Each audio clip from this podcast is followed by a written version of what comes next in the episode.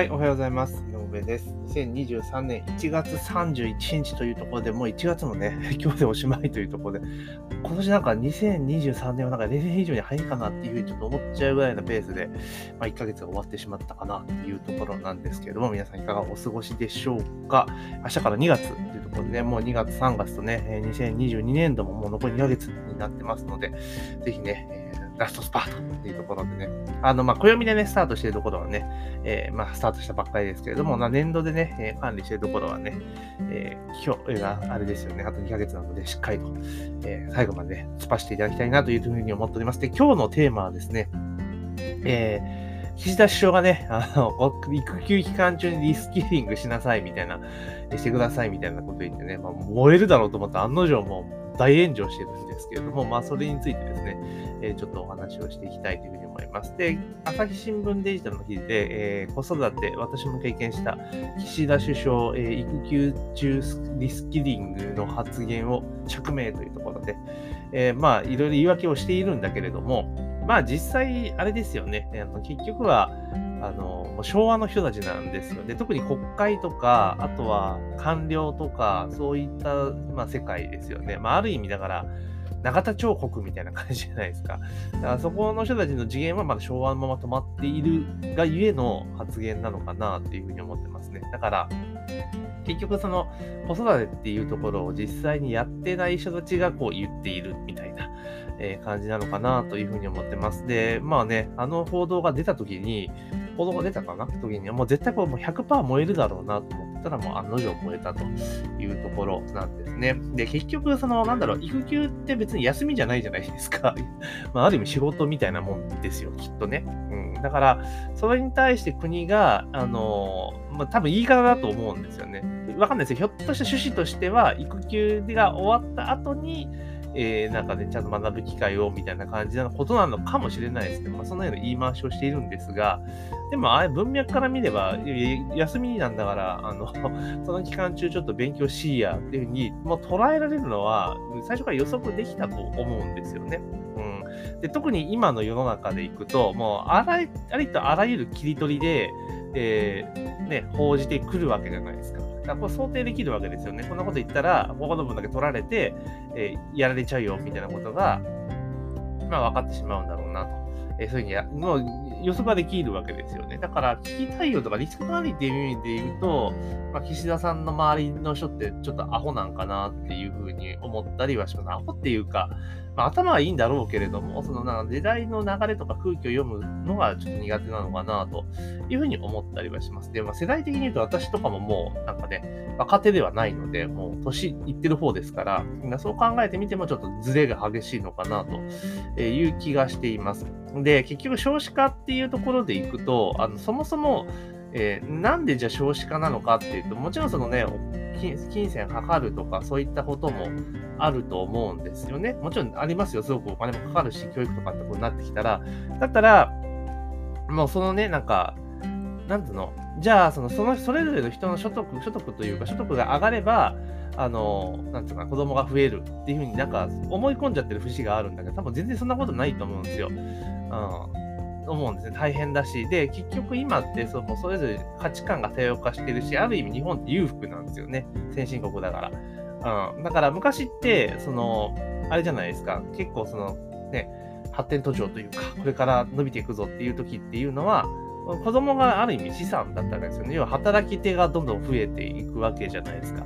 だから子供が増えれば増えるほど、その家計に対する、で、以前のように、全員今の全員大学行くとか、そんなノリじゃないじゃないですか。だから、あの子供が生まれれば、まあ、所得は、収入は増えるみたいなノリがあったからこそ多かったわけですよね。それがだから戦争終わって、えどんどんどんどん社会が変わっていって、まあね、ある発展し終えた段階になった時には、まあ、そういうフェーズじゃないんですよね。だから、あの、そう、金銭的な面ももちろんあるけれども、例えば、あの、多様化してるから、じゃあ子育てすごく大切なことだけれども、その期間中、やっぱある意味自由は奪われるわけですよね。子供を持ってらっしゃる方と持ってらっしゃらない方で言ったら、自由ってすごく差が出てしまうってことになってくるんですよ。だから、で、しかも経済的負担も大きいみたいな感じになってくると、本来、その、子供、人口の数っていうのは国からしたら資産なんですよね。増えることは資産なんですよ。だから、ここに関しての財政出動みたいなのって、バンバンやった方がいいわけですよね。だって、それで人口が増えれば、あの、結局、あれじゃないですか。後に税収で返ってくるわけですよね。税収で返ってくるわけじゃないですか。ってなった時に、じゃあ、えー、そのね、金銭的なところで言うならば、もう教育にかかるコストは一切かかりませんよ、みたいな形にしたらいいと思うんですよ。だから、結局、なんだろう、授業料無料って言っても、授業料無料であって、入学金とかその他の諸々の費用かかるわけですよね。えー、制服代とか、えー、かかっちゃうわけですよ。まあ、もう全部国が面倒見ると いうふうにしたらいいんじゃないかなと思うんですよね。うん。だから、例えばね、その授業料とか、その教育に関わるコストの部分で、基本は全部無料ですよと。ただ、例えば制服とか、えー、そういったものに関しては、所得制で儲けない方がいいですよね。だから全部もうお金かからん、一切かからんと。そういうふうにしたらいいんじゃないかなっていうふうに思うんですよ。で、財源どうするんだって問題は、これも投資だから国債でいいわけじゃないですか。だってお金返ってくるわけだから、税収としてね。だからそういう形で切り替えていかないと、で、同時に、えー、保育園、だからもう、あの、基本は、あの、0歳から保育園預けられる、あてか預けなきゃいけないぐらいのノリに、やっぱした方がいいと思うんですよね。うん。預けない。だからなんかね、ちっちゃい時から母親のそばにいてみたいなって、もう昭和の価値観でしかないので、もうそうではなくて、まあ、しっかりと、えー、教育をすると。で、その間、その結局、あの、なんていうかな、育休とかってもちろんね、必要だと思うんだけれども、結局その期間に間が空いちゃうわけじゃないですか。だから、このリスキリングの部分で言うならば、おそらくはですよ、なんか、別に岸田擁護派ではないけれども、結局育休で間が空いちゃうから、そこの期間中の、なんていうのかな、アドバなんか、マイナス部分を埋めるためにスキルを上げましょうよということは言いたかったのかもしれないですよね。わかんないですけど。だから、結局その育休とかで間空いちゃうと、その期間って勤務しないわけじゃないですか。で、その期間会社止まってるわけではないので、どんどんどんどん動いていくわけですよね。で、その都度やっぱりそのいろいろ差が生まれてきてしまうことも当然あるわけだから、だからもうすぐに復帰できると。あの基本はすぐに復帰しなさいみたいな感じにする。で、その代わり保育園はもうカチッと生まれた時点で定員をちゃんと確保して、ちゃんと預けられるようにするみたいな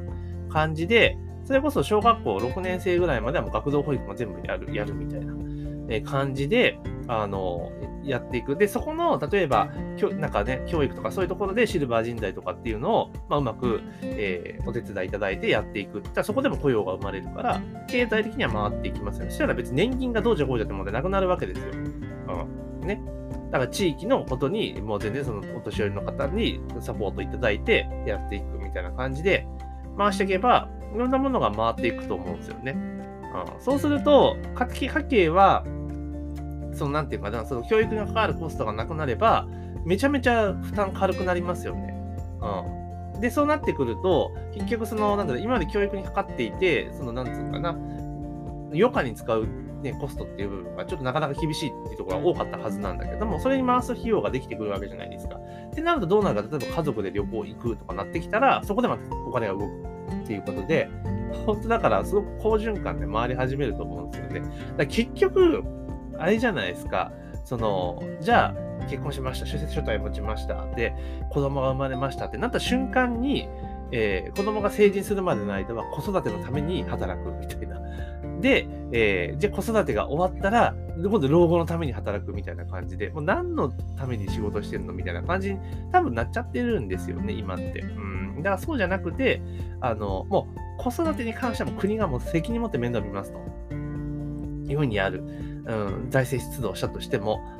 うん、ややるってね、感じにすると。で、そうすれば人口増えれば、今のだから年金制度とかも維持できるわけじゃないですか。で、当然無駄な部分っていうのはどんどんどんどん省力化して、DX 化してってコスト下げていけば、税収別にあ、なんだ、税率上げなくても税収増えるわけですよ。ね税収っていうか、そのだから利益の部分が、使えるお金が増えるわけですよね。国は利益残しちゃいけないと思って。っていうことなんですよね。だからそういった形に切り替えていった方が、子供も増えると思う。で、もちろん、その、子供をね、あの、儲ける儲けないっていうのも権利だと思うので、固有のね、固有の権利だと思いますから、それ絶対産めようっていうことも絶対ありえない。だから、えー、産みたい家が、えー、産みたいところはちゃんと、うん、子供を増やしていくっていうことをやっていく。そうじゃないところはしなくしないみたいな感じで分ける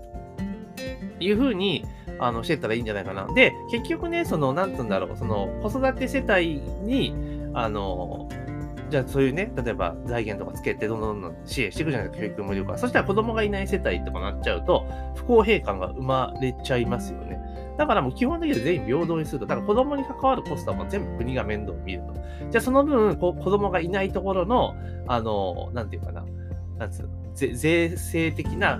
不利な部分、だから控除がないとか、そういうところはもう一緒に一律にしちゃう。だから、結局、その今税が、税法上でいくと、その子育て世帯って、その、